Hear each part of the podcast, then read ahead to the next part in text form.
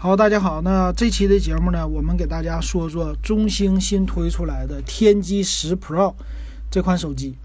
啊，正好昨天刚出来，咱们的听友就问我了，在微信里说这个机器怎么样啊？值不值得买呀？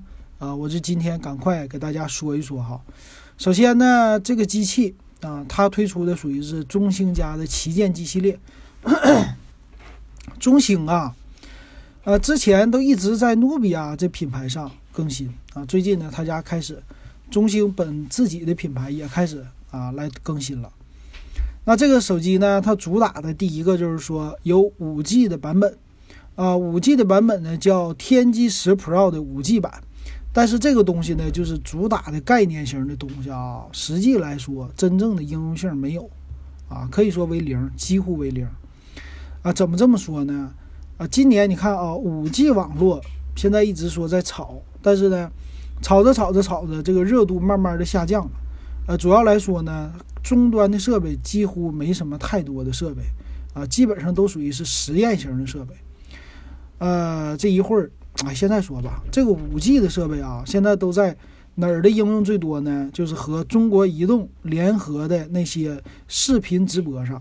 就是啊，中央电视台呀，各个电视台他们都有一个叫融媒体的工作室，啊，和这个来做的，这属于是中国移动来赞助的，啊，这种五 G 的技术叫四 K 直播高清电视。这个呢，呃，看上去很美哈，这是未来的一个技术，啊，但是呢，我想说的是，五 G 在现在今年是没有可能让你用上的，明年也不好说。为什么呢？终端设备非常贵，你看现在才推出几款设备啊，还有一个网络的优化啊，还有一个其实四 K 直播。他说，呃，今天是五月七号，昨天上海发布的这个公众号里说了，上海呢争取在明年开通一个实验性的四 K 频道，每天播放四个小时的节目，到二零二零年的时候能开通四个四 K 频道。啊，那大家就可想而知了啊！真正的四 K 应用到什么时候？啊，怎么也得干到二零二五年去了啊！所以那个啊，现在说这些都没有用啊。那咱们普通用户是用不到的。你说谁能用到呢？做通信的或者特定的这些用户可能会用到。那咱们就说来这机器呗。刚插了一个五 G，这机器呢，它用的是骁龙八五五的处理器，啊，这处理器没什么可说的了，终于是旗舰级的，在中兴家的机器上用了啊。呃，他说呢，这款处理器啊是能达到二十个月不卡顿，因为它有三种技术，一个是叫预加载的技术，A P P 提前加载，然后打开，夸夸夸快，常用的 A P P，还有叫反碎片。说是叫底层优化反碎片啊，让你的运存也有一个动态管理的。还有呢，最新的一个叫 F2FS 的文件系统啊，这个是安卓家的，应该是啊，支持这些，所以让机器不卡。但是呢，这个玩意儿吧，嗯，只要是骁龙八五五的机器应该都支持，所以这其实不是一个卖点。嗯，用二十个月，也就是一年半多两个月这么样的时间啊，不卡顿。啊，基本的旗舰机现在都能做到的，对吧？啊，它的安卓的系统优化现在也都可以了，所以这个呢是一个不算是伪命题，但是半伪命题，我觉得还 OK 的。那它这个机器的外形呢，我也觉得有一点奇怪的外形啊。它的正面呢用的是一个叫水滴屏，他们家叫六点四七英寸的 AMOLED 柔性曲面水滴屏，听起来很美。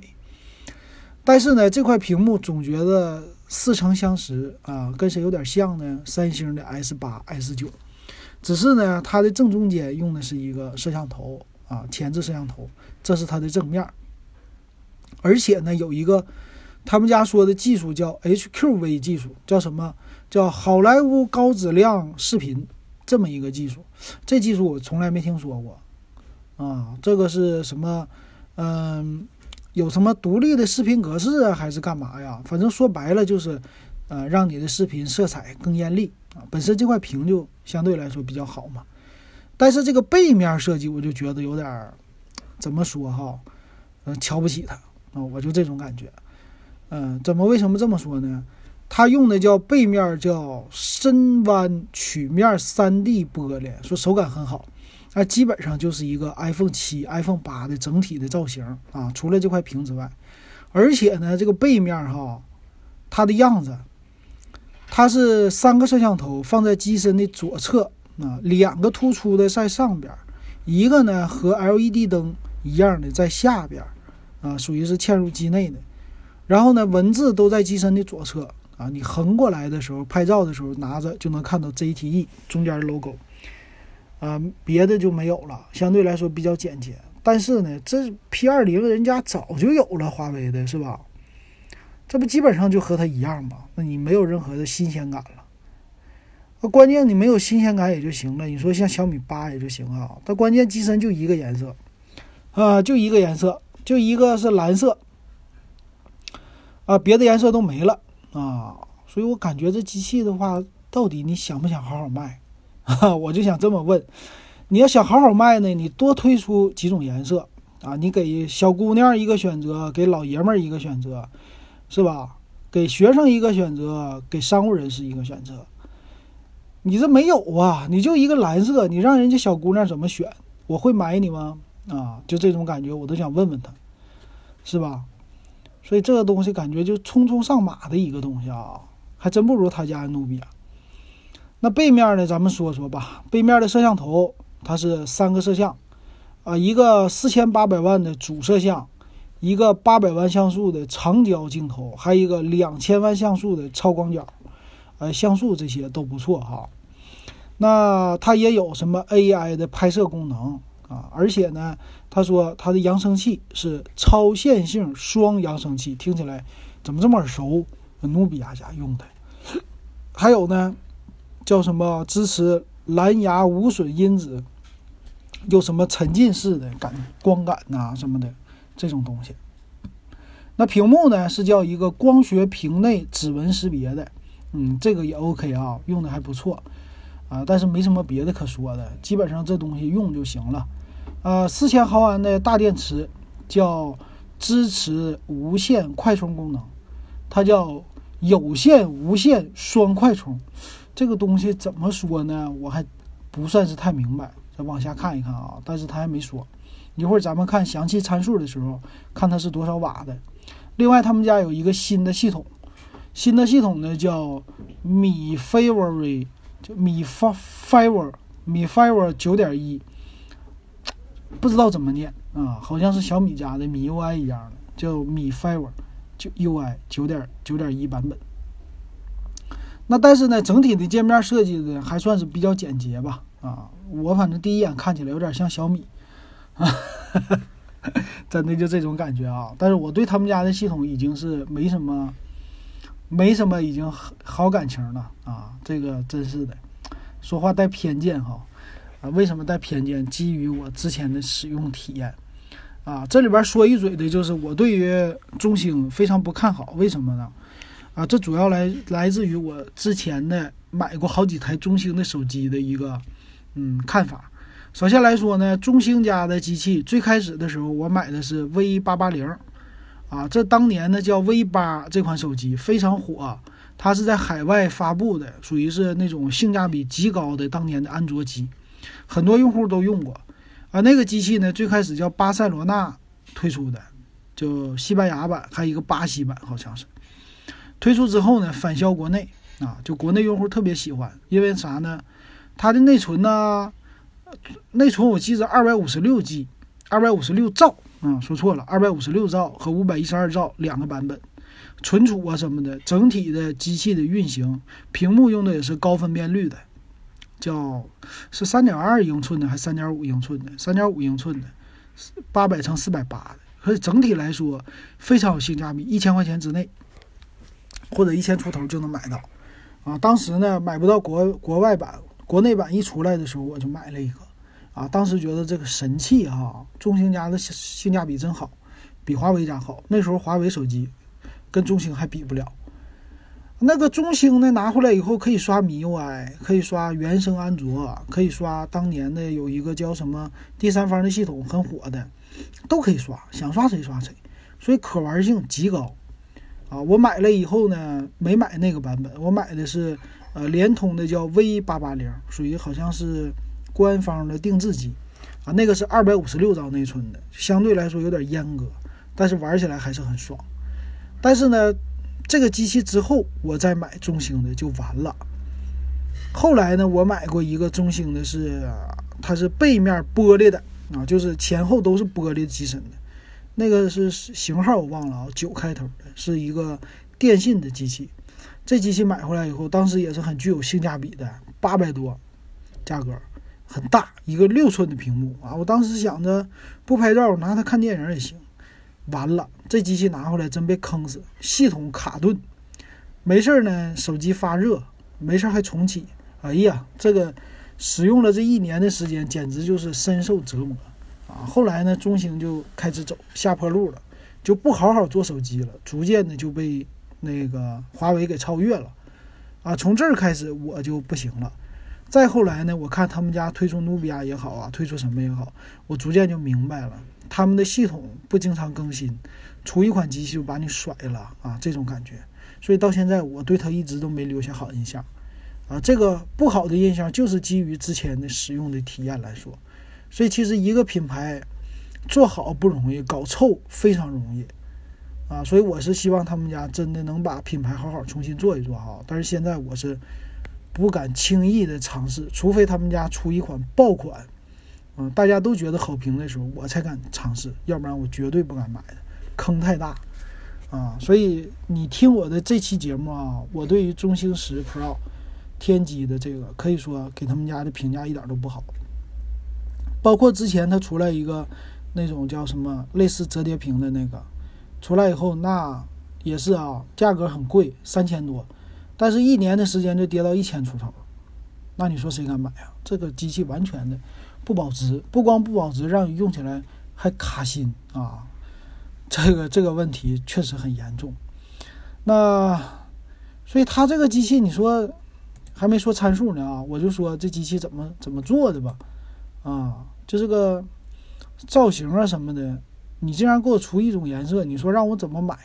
我怎么推荐你？对吧？没什么可推荐的，卖都不好卖。那咱们再说参数哈，参数呢，首先骁龙的八五五，这整个的机身呢，它的尺寸只有厚度达到七点九毫米，还算是不错的一个。啊，屏幕呢，六点四七英寸的 AMOLED 的柔性的一个屏幕嘛，啊，属于全高清的。然后前置两百万像素 f 二点零的光圈，后置四千八的主摄就不说了，f 一点七的光圈。另外呢，一个八百万长焦和一个啊两千万像素的广角，可以说这广角是他们家是最大的了，别人家都比不过他们哈。啊，机身的重量是一百七十五克啊，还不错。后盖是玻璃金属的边框，嗯，四 G 的全网通。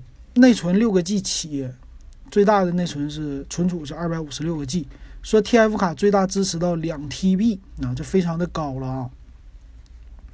那其他方面呢？电池四千毫安，支持的是五伏三安、九伏二安和十二伏一点五安的。至于多少瓦，这个没说。所以，但是看起来好像充电的电量并不大。那快速充电它是支持的，无线充电也支持，NFC 也有，但是它没说有叫中兴配这玩意儿的啊，对吧？没有 Type C 的一个接口啊。另外呢，一圈东西就 OK 了。那再吐槽一个，就是他们家的官网，可以说这个官网做的非常的不专业啊，基本上就是没什么可看的了啊，让我这点评点的我都是 很没有底气哈，你知道吧？嗯。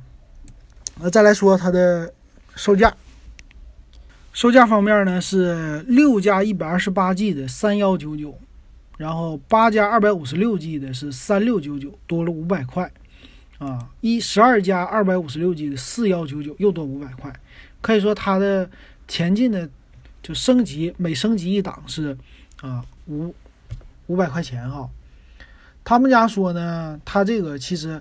还支持十倍混合变焦的，啊，这个，但是呢，我看他们家的介绍里边竟然没写，啊，所以他这个介绍就不知道他在介绍什么？不知道，不知道他这个有什么特别强的功能啊？